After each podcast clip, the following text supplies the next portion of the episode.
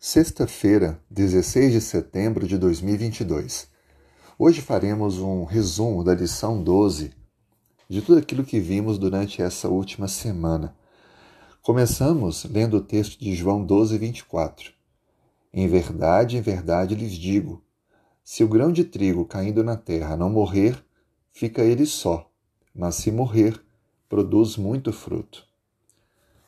Essa lição nos ensinou que a morte do eu é necessário para que nós possamos produzir. A vida cristã começa com a morte para o pecado, para as escolhas erradas, para que assim recomece uma vida nova com Cristo. A submissão para servir a Cristo deve ser vista como uma necessidade da vida. O modelo para servirmos é Cristo. Ele próprio assumiu a forma de servo para dar a vida em nosso lugar. Assim, a obediência e submissão de Cristo devem inspirar a nossa vida para termos essa mesma espécie de submissão. Paulo nos orienta em Romanos capítulo 12 que para entender melhor a vontade de Deus, precisamos nos ofertar como sacrifício vivo, santo e agradável. Ou seja, antes de conhecer melhor a Deus, precisamos morrer morrer para o eu, para o pecado que está em nós, para o egoísmo, para a maldade, para a ira.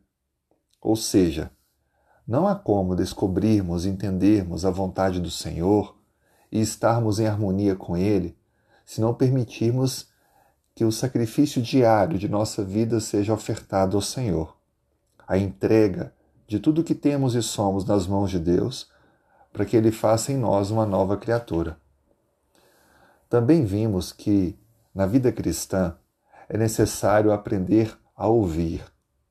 E isso vale para todos os outros aspectos da vida. Aliás, temos dois ouvidos e apenas uma boca.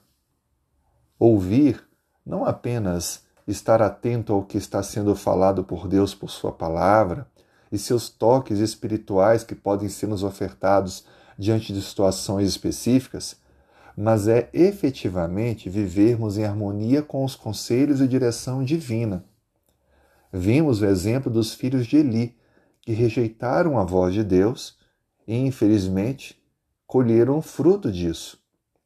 Diferente de Samuel, que ouviu a voz do Senhor e foi grandemente abençoado por ele. Também desenvolvemos a ideia da autossuficiência como um empecilho para o agir de Deus em nós Saul é um exemplo claro disso. Ao querer assumir a função que não lhe estava à altura, pois ele era apenas o rei e não o profeta e sacerdote de todo Israel. Mas assumiu essa posição diante das circunstâncias e essa foi a sua justificativa. Nunca podemos colocar circunstâncias acima do princípio, acima da orientação e da palavra de Deus. Nada pode assumir esse lugar. Por isso que a nossa autossuficiência, ela deve ser despojada para que possamos de fato depender daquele que está no alto.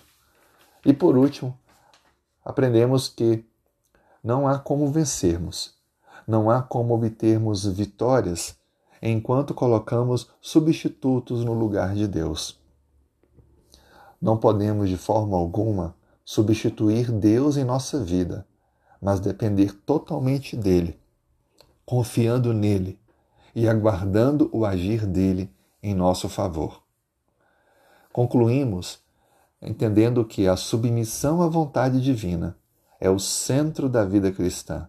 Por isso, Deus pode permitir que lutas, crisóis permaneçam em nós, para que assim possamos aprender a depender mais do Senhor. Que Deus possa nos abençoar para avançarmos firmes nessa caminhada com Cristo. Vamos orar? Senhor, muito obrigado pela noite. Dê-nos um bom dia. Abençoe nossa vida, família, saúde e que o Senhor possa nos dar forças para que ouçamos a tua voz, sejamos obedientes, possamos te amar, te servir e avançar firmes, testemunhando do teu amor àqueles que estão ao nosso redor. Muito obrigado por tudo. Oramos em nome de Jesus. Amém.